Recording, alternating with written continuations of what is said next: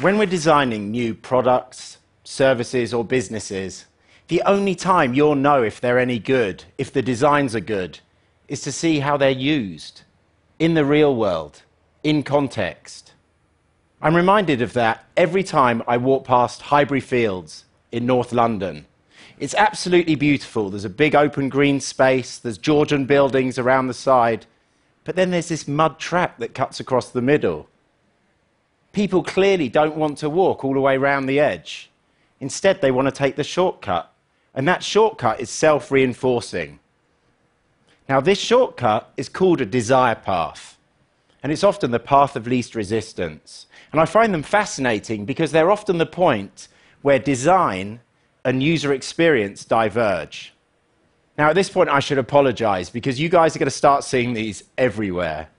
But today I'm going to pick three I find interesting and share what actually it reminds me about launching new products and services. So the first is in the capital city of Brazil, Brasilia.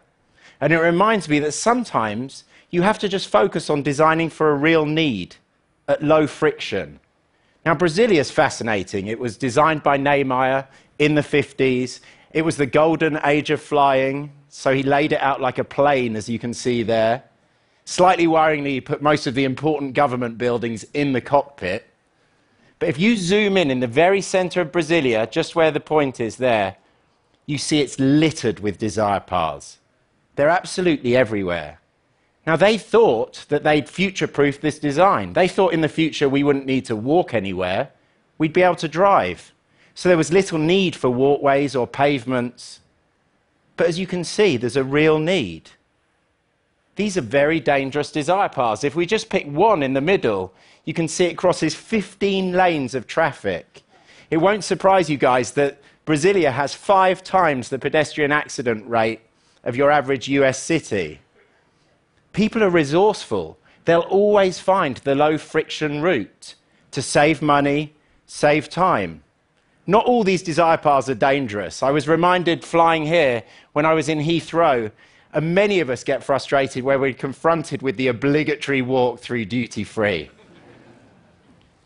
It was amazing to me how many people refused to take the long meandering path to the left and just cut through to the right, cut through the desire path. Now, the question that's interesting is what do designers think when they see our behavior here?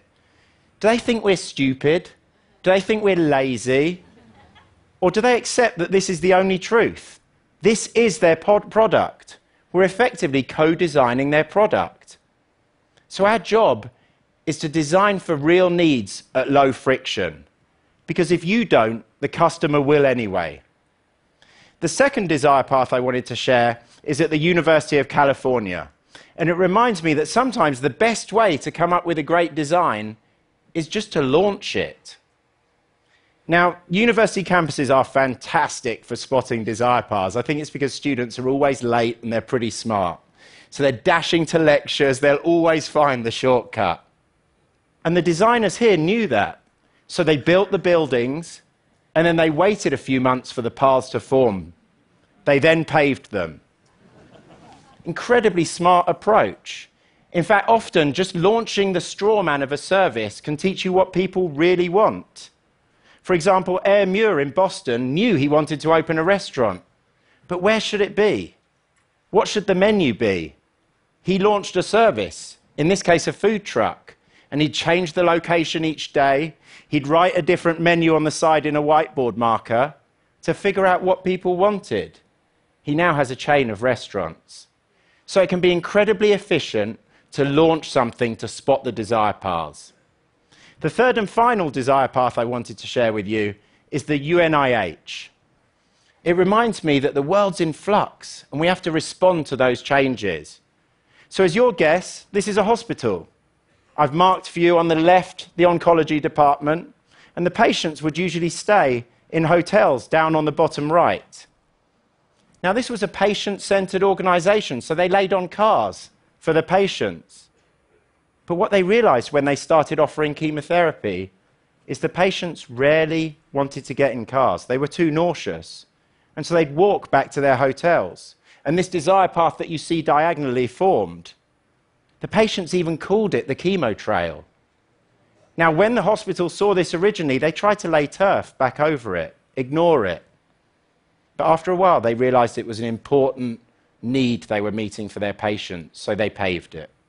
And I think our job is often to pave these emerging desire paths. If we look back at the one in North London again, that desire path hasn't always been there. The reason it sprung up is people were travelling to the mighty Arsenal Football Club stadium on game days from the underground station you see on the bottom right. So you see the desire path. If we just wind the clock back a few years, when the stadium was being constructed, there is no desire path.